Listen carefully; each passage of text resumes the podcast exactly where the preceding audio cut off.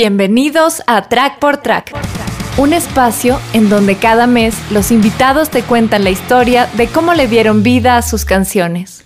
Pasa el tiempo, yo le digo a Agustín, bueno, esto no puede morir, tenemos que ir probando vocalistas, recuerdo haber hecho bastantes audiciones, pero no llegué a dar con lo que quería.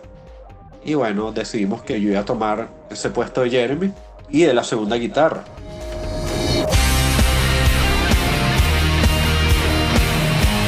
Yo grabé todo, la batería la programé y después Jorge Domínguez, baterista de mi otra banda, Epitafio, nos hizo el favor de hacernos la grabación de todo el disco en Spoken Words.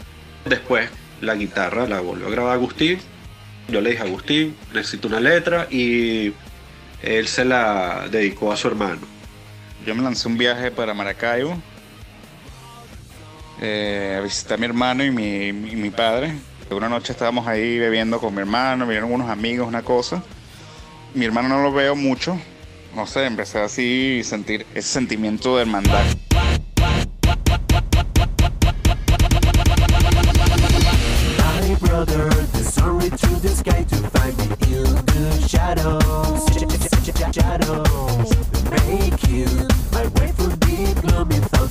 Le quise dar también como un tipo de metáfora o sea, hermandad, brother, para mi hermano.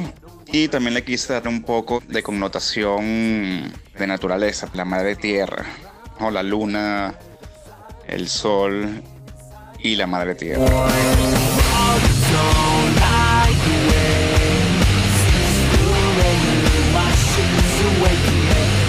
Realmente yo en la música lo doy mi toque personal en lo que es la guitarra como tal, lo, lo toco a mi manera pero musicalmente todo fue compuesto por Ricardo.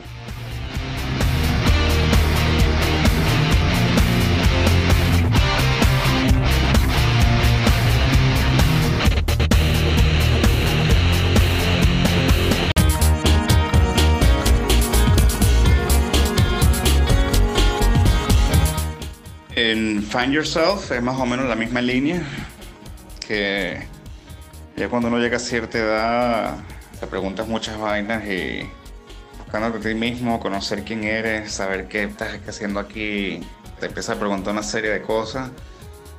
Igual mismo proceso que todas las demás canciones. Eh, yo agarraba, escribía la letra, Ricardo la cantaba y si faltaba algo se agregaban unas líneas, se quitaban algunas cosas. A veces la letra no se utilizaba completa. Pero igual, Find Yourself es la misma nota de existencialista que te estoy hablando, que bueno, en ese momento me encontraba yo eh, en ese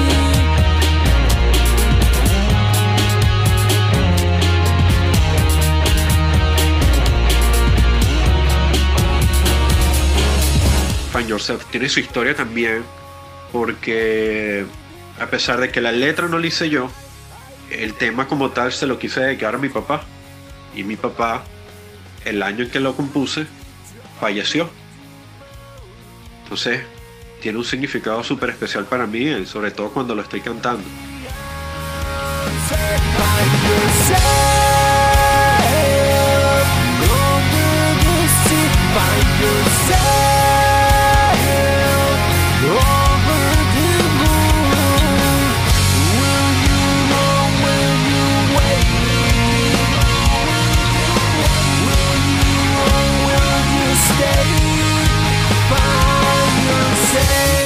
Que yo estaba así súper orgulloso de mi tema y en unas visitas que le hice al cementerio se lo llevé y se lo coloqué en el celular.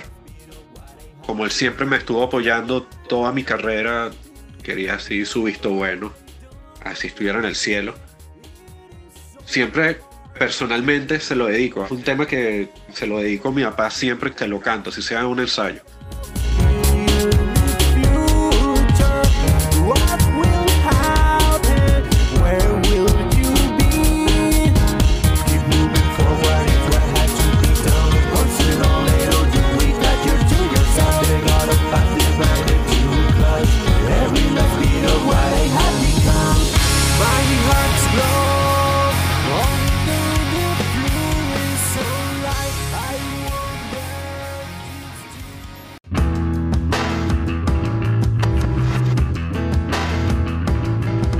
La mayoría de los temas de Mega Neura, los comienzo siempre con una línea de piano.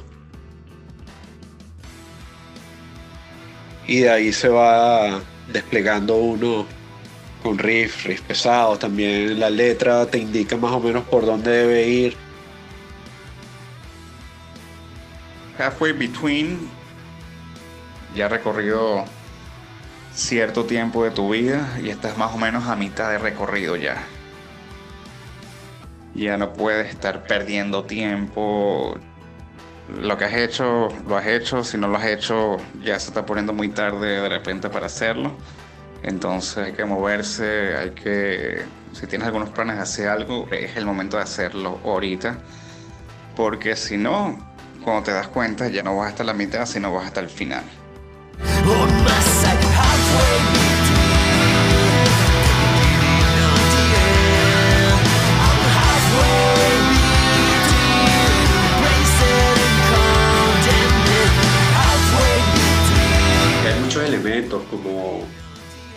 Orquestación con violines, cello, bajo, viola, hay taiko drums.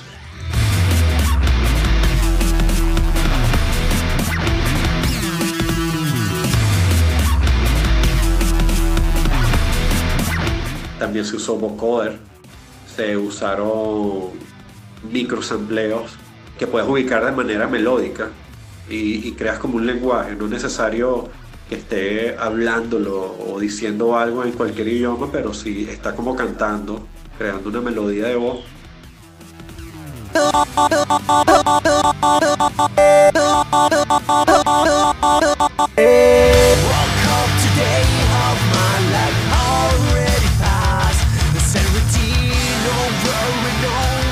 La estructura de la canción lleva como un film, una película, pasajes y llega un clímax y un desenlace y un final.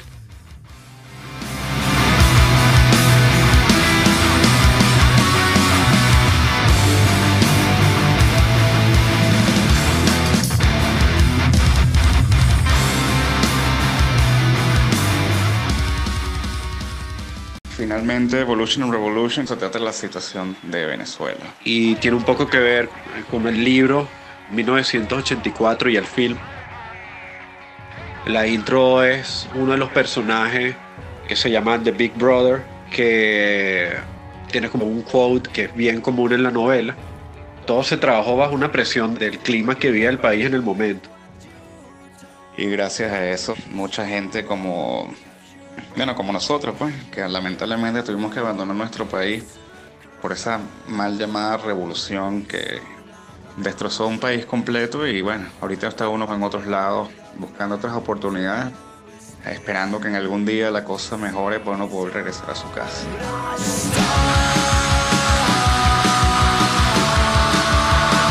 Tratamos de adaptar esa historia, esa novela, a la realidad del país, sobre el control de masas, cómo una figura tiene el control sobre todo, yo no participaba mucho en lo que era la composición musical como tal, sino únicamente en las letras.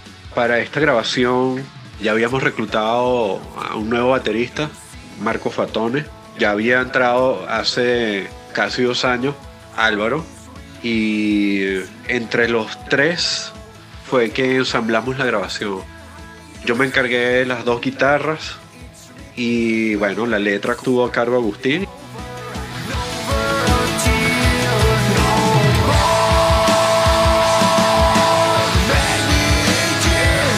Requería de un coro en masa, se invitó a varias personas para que hiciera el coro.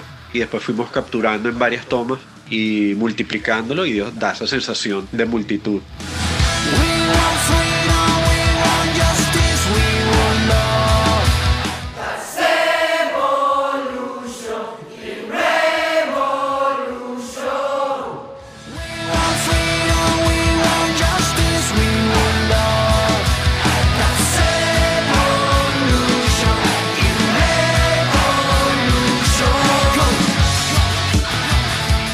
patrón de batería un poco más complejo entre lo sencillo del tema, porque el tema es muy, muy sencillo y una estructura súper básica, pero la batería sí tenía su grado de dificultad.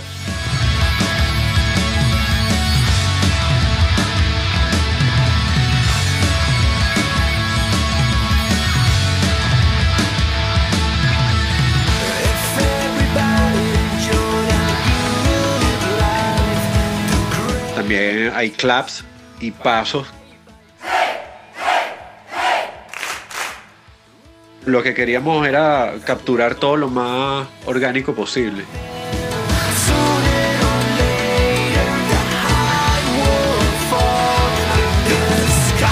Usó orquestaciones, violines, cello, bajo, viola.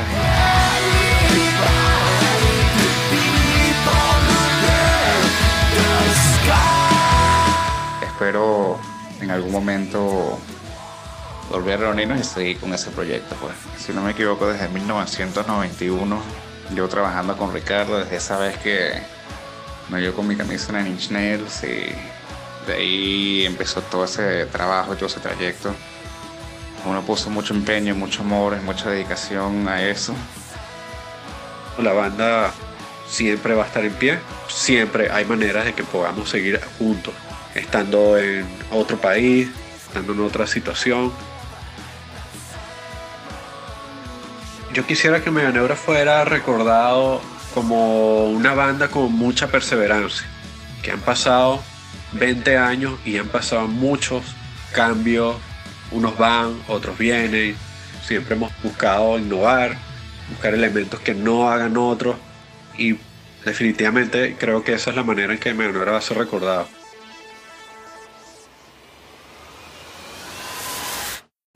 Para escuchar el resto de este episodio, encuéntranos en Patreon como Track por Track.